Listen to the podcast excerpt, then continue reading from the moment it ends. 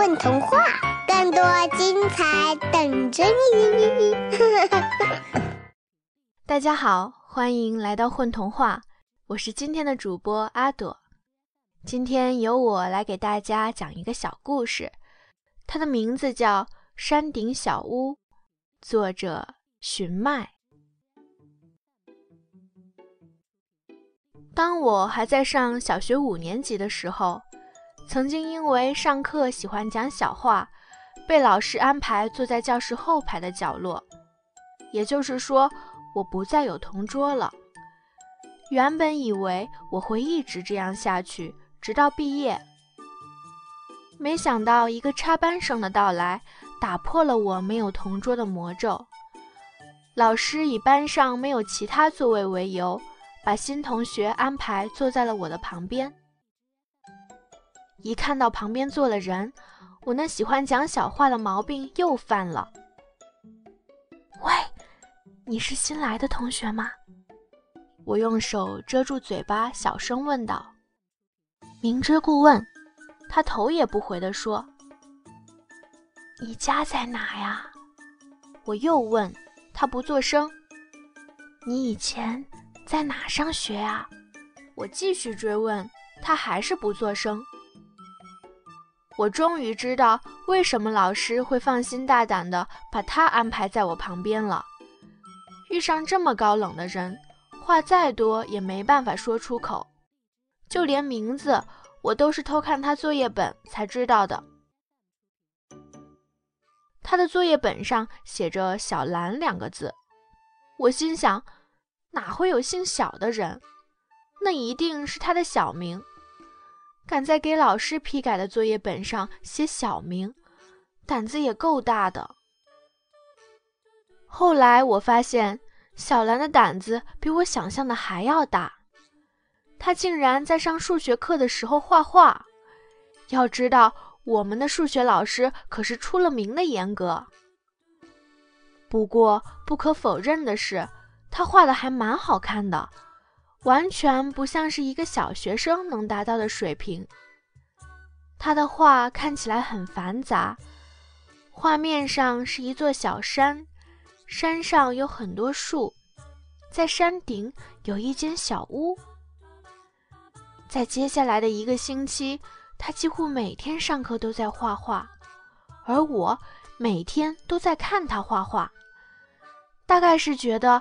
看他画画比上课有趣多了。在他画完收工的那一刻，我忍不住兴奋地大声喊了一句：“太棒了！”我因为看得太入迷，竟然忘了那时候还在上课。老师面带假笑地叫我出去罚站，还说我是他见过最恶劣的学生，没有之一。可我也因祸得福。小兰对我的态度开始有了改观，也许是因为见我赶在上课的时候对她的画那么大加赞赏。小兰对我说：“画里的场景是真实的，你想不想去看看？”我连连点头：“好，好啊！什么时候？就这个周末吧。”到了周末，我早早的收拾好了行李。书包里装了两瓶水和几袋面包，来到了约定的地方。这个时间点，街上没多少人，我一眼就认出了他。他穿着一套黑色的运动装。嘿，你这身行头真专业！我竖起大拇指。难不成像你一样，爬山还穿校服，让大家都知道你是哪个学校的？啊？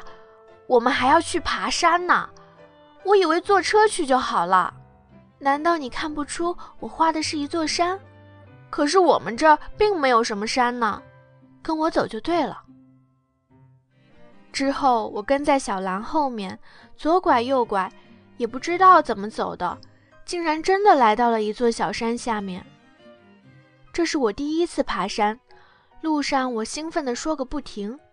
小兰提醒我少说点话，省点力气，因为还有很长的一段距离要走。啊，你去过那里吗？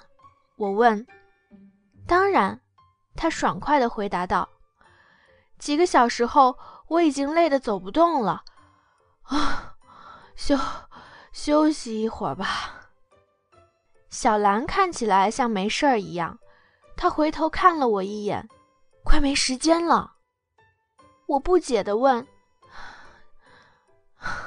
现在还早呢，再说，如果有什么急事，干嘛非得选在今天？我不能上课的时候来。”而且，他说到这儿突然不说了，像是有什么心事。见我还是不想动，他也不走了。你要小心哦，这座山的山腰上可是有很多蛇的。要是被蛇咬了，可别怪我没提醒你。蛇！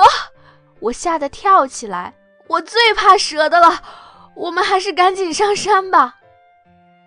又过了几个小时，我们终于爬到了山顶。这时，我不得不再次佩服他的画画水平，因为山上的景象跟他画的简直一模一样。一间典雅小木屋坐落在草丛中间，木屋外面一尘不染，像是被露水洗涤过一般，里面却布满了灰尘。推开门的一瞬间，一阵粉尘从屋檐纷纷落下。小兰事先戴好了口罩，毫不知情的我还做了个深呼吸。小兰似乎并不同情我的咳嗽，她面无表情地走到一个老式的书桌前，拉开了中间的抽屉，从里面拿出了一本发黄的笔记本。这是什么？日记本，他回答：“哇，你怎么想到把日记本藏在这么偏僻的地方？实在是太聪明了！要知道，大人最喜欢偷看小孩日记本了。我妈就经常偷看我的日记本。要是我也像你一样把日记本藏在这里，她就算想破头也找不到的。”这是爷爷的日记本。小兰翻开了日记本，里面很多字迹都已经模糊不清。还有些画看起来是手工制作图。原来你来这里就是为了找爷爷的日记本呢。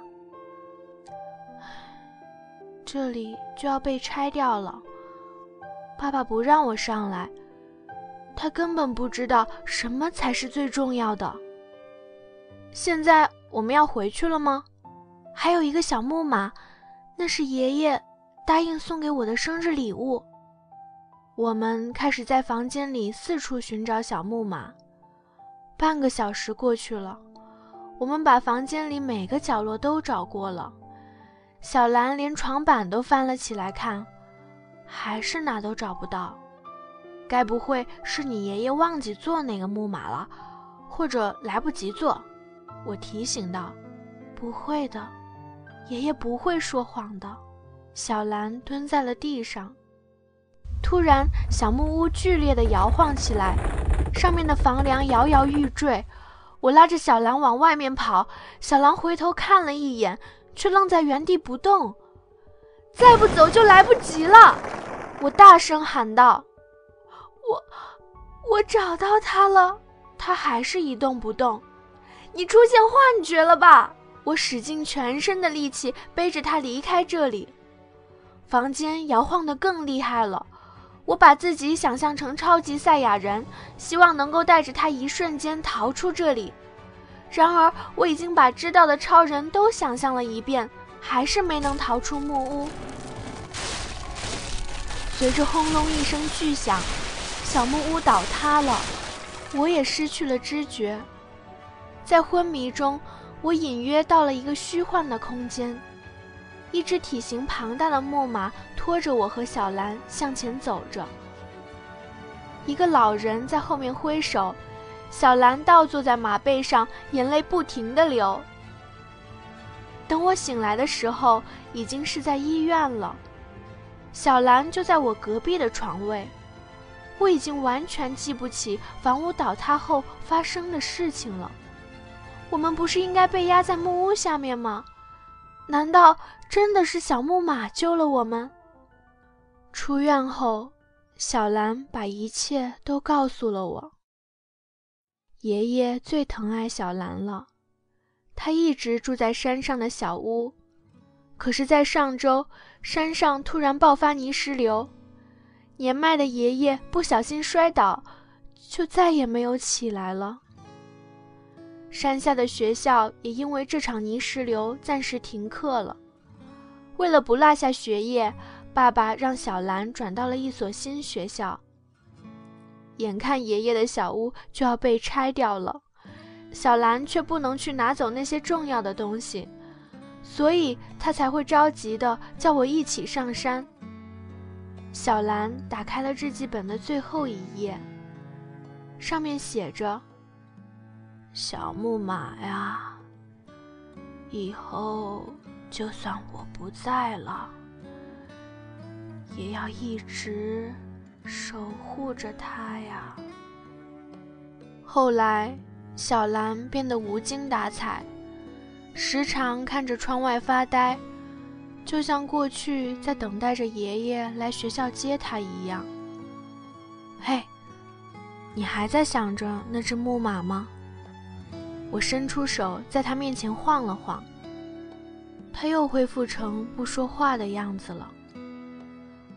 不如我们自己做一个木马吧，我继续说。你会吗？他回头瞪了我一眼。我不会，可是你爷爷会啊。然后呢？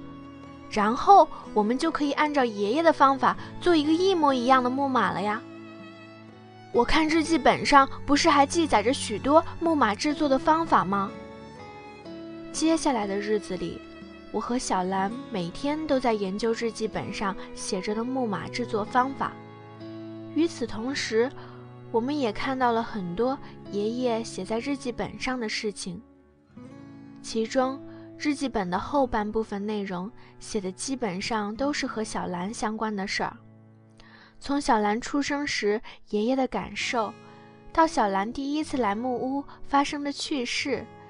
以及爷爷和小兰在一起的每个小细节，甚至每天发生的事情，许许多多的回忆从小兰脑海中闪过，就像又重新经历了一遍，就好像爷爷还一直陪伴在她身边一样。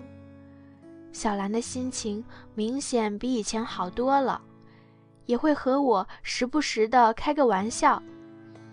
我很高兴又有人可以上课陪我说话了。与此同时，小木马也快完成了。可是小兰告诉我，如果他的期末考试没有达标的话，就不能继续留在这个学校上学了。想到这儿，我觉得还是不要打搅他上课的好。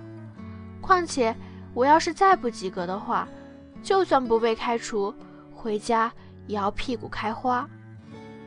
到了期末考试，小兰竟然考了全班第一名，这也让大家对我刮目相看。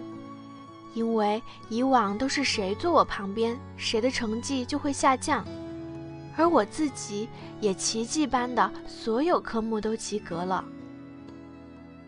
放假这天，小兰带我来到了埋葬爷爷的墓地，周围一片开阔的草地上。微风摇曳着草间的花朵。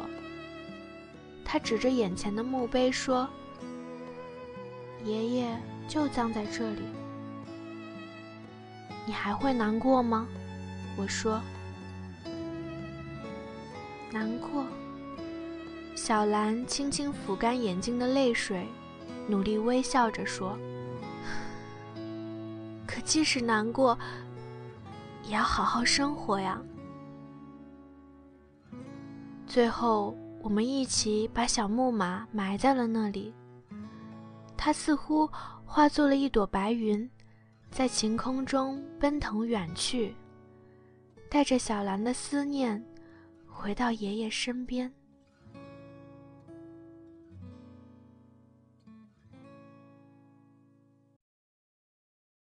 一起来问童话吧！